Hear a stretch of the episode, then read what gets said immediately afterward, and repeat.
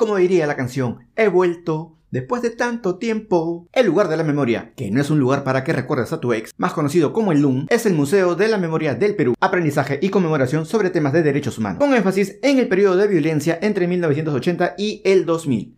¿A su chapasa, cómo sabes? No, Eso lo leí en la descripción que tienen en su cuenta oficial de Twitter. ¿Y qué va a pasar ahí? Pues que este 10 de diciembre se va a inaugurar Generación Bicentenario en Marcha, exposición fotográfica audiovisual y acogida de memorial en homenaje a Indy Sotelo y Brian Pintado. En esta exposición, según la descripción, se recopilan imágenes de fotoperiodistas y ciudadanos que registraron los hechos ocurridos en varias ciudades del país en noviembre del 2020. ¿Tras qué? Tras la crisis política para construir memoria y en defensa de los derechos humanos. ¿Y quién saltó rápidamente como pulga, la amorza vieja recha y golpista Manuel Merino, quien esta mañana durante la sesión de la Comisión de Relaciones Exteriores se quejó, llorón, por la exposición fotográfica ocurrido durante su breve y golpista mandato cuestionando que el LUM organice la generación bicentenario en marcha y además consideró que la Embajada de España es irresponsable por auspiciarlo. O sea, quiso presuntamente censurar.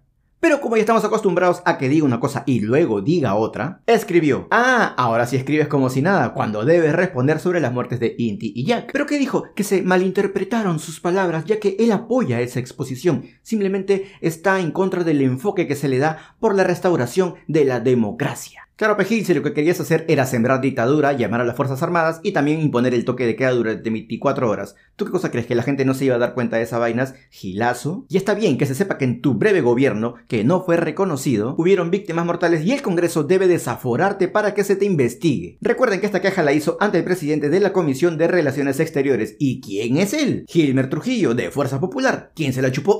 Digo, quien le dio el main y además dijo que hablarían con el Ministerio de Cultura y que no están solos, ve, porque entre golpistas se apoyan. Ah, ¿más personas se suman a la censura? Por supuesto, pechochera. ¿Cómo va a ser? ¿Cómo vas a dudar de ellos? Entonces, ¿quiénes son los que apoyaron la iniciativa de la versión con tiroides de Cándido Pérez? Anota chochera para que nunca se te olvide. Gilmer Trujillo de Fuerza Popular, como ya te lo dije. Mónica Saavedra de Acción Popular, del partido de Manuel Merino, quien ya salió a declarar que podría tratarse de un malentendido y por transparencia solicité al Ministerio de Cultura que informe. ¿Ves cómo van arrugando? También se suman Rubén Pantoja de Unión por el Perú, Absalón Montoya de Frente Amplio, Alcides Raime del FREPAP, Tania Rodas de Alianza para el Progreso y Oreste Sánchez de Podemos Perú. Aquí están los nombrecitos como para que los anotes. El único congresista que votó en contra de esto fue Alberto de Belaunde del Partido Poeta y se abstuvo Richard Rubio del FREPAP. Finalmente, la comisión aprobó que se cite al ministro Neira este 9 de diciembre porque en palabras de Trujillo dice que el LUM no tiene carta libre para salirse del conducto regular de la historia. Fuera de acá. Que no se te olvide quiénes quieren censurar y que no se te olvide también que hay muchas personas luchando todavía para que se haga justicia.